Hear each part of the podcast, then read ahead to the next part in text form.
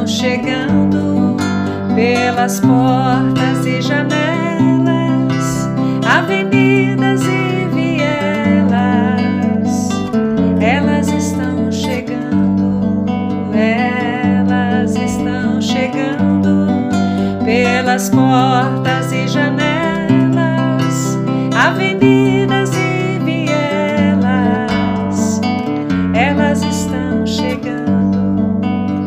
chegando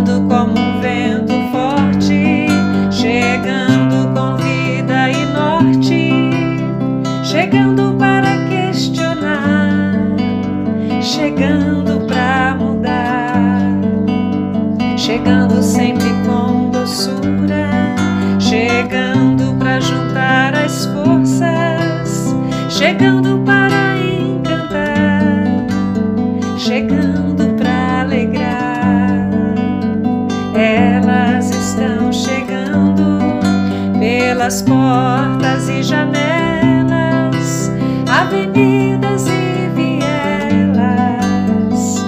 Elas estão chegando.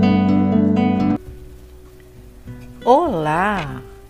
Meu nome é Maria Sueli Simonassi Fardim, sou membra do CBIES, Centro de Estudos Bíblicos do Espírito Santo.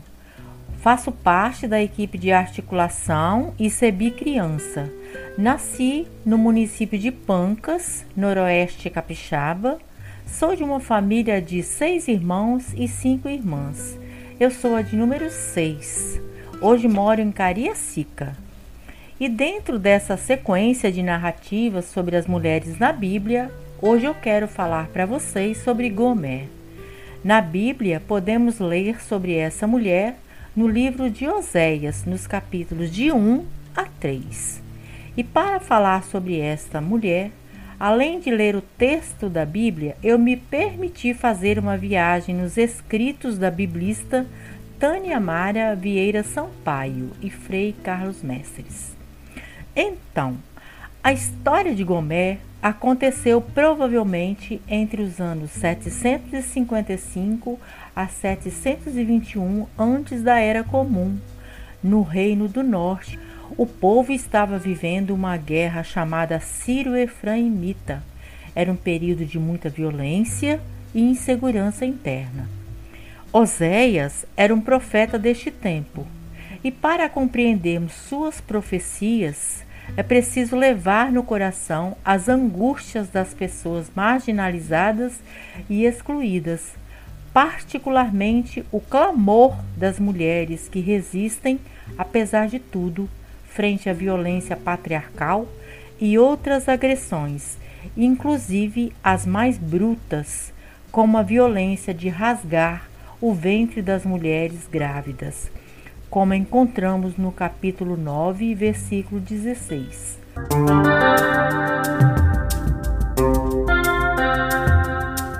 Ainda que gerem, matarei os frutos desejáveis de seu ventre.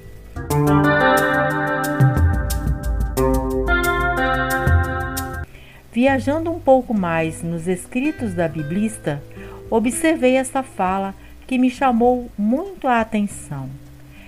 Esta profecia tem como eixo de abertura um corpo de mulher marcado por uma conjuntura de prostituições que se espalhavam pela nação inteira.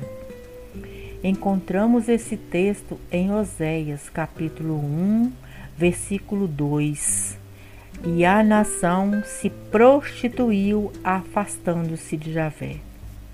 Gomer, a mulher do nosso podcast, é a mulher tomada para o casamento com Oséias. E é com uma fina sensibilidade que a biblista Tânia Mara observa. Gomer não é a prostituta, a degenerada, a infiel, a pecadora que merece a pena e a conversão pelo santo homem de Deus, o profeta. Esta imagem criada pela teologia tradicional da Igreja não se confirma no texto, pois há uma expressão no plural. Vai e toma para ti uma mulher de prostituições. Segue uma explicação da conjuntura que fortalece o resgate que ora fazemos no texto. E a nação se prostituiu, afastando-se de Javé. Gomer é uma menina que está na casa de seu pai e de lá é tomada em casamento, segundo o texto.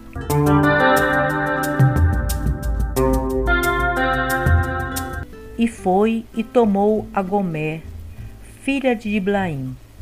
Capítulo 1, versículo 3. A sua condição de prostituição soa um pouco esquisito. É necessário que interroguemos: de onde surge tal condição? Uma prostituta, via de regra, não se encontra na casa de seu pai, e sim em lugares que identificam tal condição. Tendo um olhar um pouco mais amplo, podemos perceber o corpo de prostituições de Gomé é o mesmo corpo que gera e fecunda a vida. Este corpo está grávido, mas uma gravidez marcada por uma realidade que vem antes dela.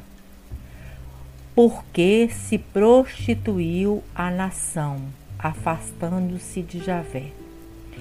Esse ventre é gerador de vida, vida que é esperança para alguns e angústia para outros. Gomé teve três filhos, sua força e resistência foram implicados e anunciados nos nomes que eles tiverem. É bem interessante observarmos. Seu primeiro filho se chamou Jezrael. Está neste nome a descrição do futuro.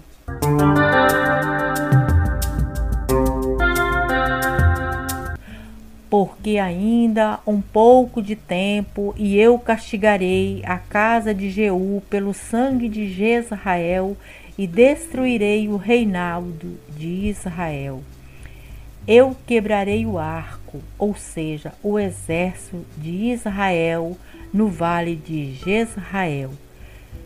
No capítulo 1, versículos de 4 a 5.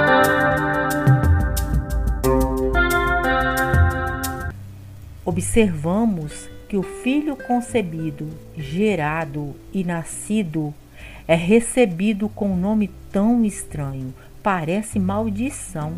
Onde ficou a esperança da mãe, do pai e da criança? Tem seu nome a força de protestos, de crítica ao Estado e às estruturas causadoras das condições que afligem a nação inteira. As gravidez de Gomer vem rasgando a compreensão da realidade na qual ela vive. Um estado que ameaça sua gente com trabalhos forçados e sem remuneração durante um ano. Uma estrutura assassina que marca mãe e filho como corpos prostituídos.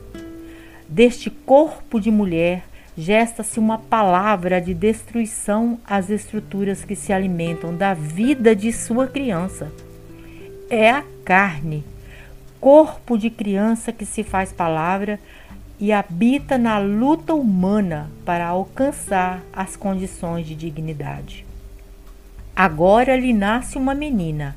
Seu nome vai se chamar Lohuamá, a não amada a desprovida do amor do útero materno. Será esta palavra que uma mãe gostaria de chamar e dialogar com sua filha? O texto, capítulo 1, versículo 6, explica assim: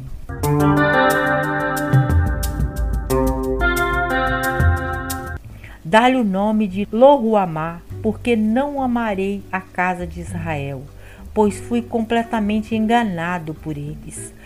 O nome da menina, mais que desejo, sonhos, esperança, acentua derrota.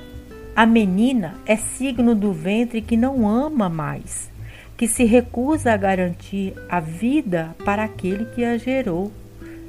Que acontece para que a dureza deste abandono esteja entre a vida da mãe e da filha? A profecia segue com as suas surpresas e diz que a menina foi amamentada, sua fome saciada, sua vida iniciada, preservada, apesar das contrariedades do dia a dia. E um outro filho foi gerado e vem na trilha de seus irmãos. Seu nome é signo de ruptura. Dá-lhe o nome de Loami, pois não sois o meu povo e eu não existo para vós. Capítulo 1, versículo 8. Aqui temos mais que a boca do profeta do servo de Deus pronunciando uma palavra. Tem-se um corpo de mulher que, em suas gestações, partos e maternidades, comunicam uma palavra profética, a crítica ao Estado e a convocação para compreender que a palavra de Deus passa pelo corpo da mulher, se materializa no corpo de Gomer e das crianças de Israel, da não amada e do não meu povo. As mulheres desta época têm a função de gerar filhos e garantir-lhes a subsistência no dia a dia. Administra mais diretamente produto essencial para a sua sobrevivência, que deve ficar em casa para que todos tenham o necessário entre os períodos das colheitas. A situação da prostituição atinge sua casa e a toma como presa do Estado que lhe desapropria o produto como imposto os filhos para o exército e a consciência através da funcionalização da religião popular nos tempos da colheita. A eira está a serviço do Estado. De que maneira? Fazendo do prazer do descanso das pessoas à sombra das árvores o meio para que a procriação se dê em maior escala, ou seja, o Estado se aproveita do tempo de descanso na eira para promover festa e ritos de prostituição sagrada. E a intenção desse Estado nessa prática é que as mulheres gerem os filhos para atender ao sistema. O ritmo da casa com gravidez de 3 em 3 anos para dar tempo para amamentar os seus filhos já não é mais suficiente. Agora o Estado quer que o ciclo das mulheres seja equivalente ao da natureza. O esmagamento do corpo dessas mulheres, ou mais exatamente dessas pequenas crianças feitas adultas cedo demais, é apontado como objeto de prostituição e é, portanto, uma lógica assassina que precisa ser rompida. A palavra profética que do corpo da mulher se ergue para apontar os destinatários dessa situação, estabelece uma reflexão teológica fundamental. Esta religião é enganosa. Faz do corpo das mulheres e de seus ventres fecundos o alimento deste estado, portanto, deste ídolo.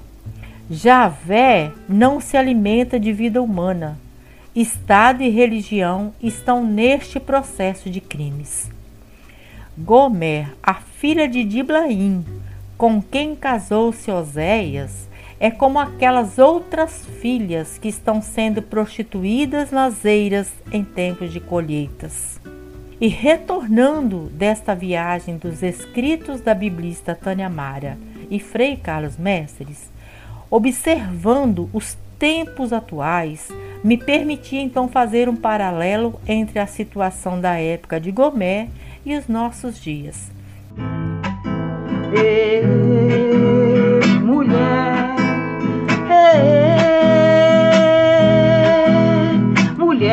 Acaricia, mulher que amassa o pão, mulher na liderança e na revolução, mulher que traz no ventre nossa libertação, mulher que traz no ventre nossa libertação. Ela, Gomer, foi a voz daquelas meninas que estavam sem voz e sem vez em sua época. Gritou, protestou contra o Estado com sua voz profética. Como estão nossas meninas hoje? Suas vivências como crianças, adolescentes, jovens estão sendo valorizadas? Seus direitos estão sendo respeitados pelas famílias, pelo Estado e pela nação? Por que acontecem tantos feminicídios nas nossas cidades, Estado e nação? Por que as mulheres que lutam, resistem, são perseguidas de uma forma tão brutal? Muitas vezes sua resistência tem como consequência a morte. Por que os corpos dessas nossas mulheres, desde criança, são alvo de um patriarcalismo, autoritarismo e machismo incessante? Por que o nível de violência estúpida quer que essas mulheres se calem desde crianças? Por que esse patriarcalismo, autoritarismo e machismo de Estado e nação ainda não entendeu que esses corpos de mulheres são os mesmos que têm os ventres que geram vidas e deles dependem a existência humana? Mas, como sempre pensamos e dizemos, podemos ser minoria nos movimentos e luta por direitos, mas jamais desistiremos. Como Gomer foi o grito de resistência em sua época, hoje ela é nossa motivação. Como as tantas mulheres de outras épocas são nossa força e inspiração. Como as tantas mulheres de nossa atualidade que juntas estão formando uma grande roda para combater esse mal que sacrifica a vida das crianças, das mulheres e dos mais vulneráveis e das mais vulneráveis. E sigamos, mulheres, sigamos. E com Gomer concluímos então o podcast desta semana. E até o próximo, que será a Uda. Elas estão chegando pelas portas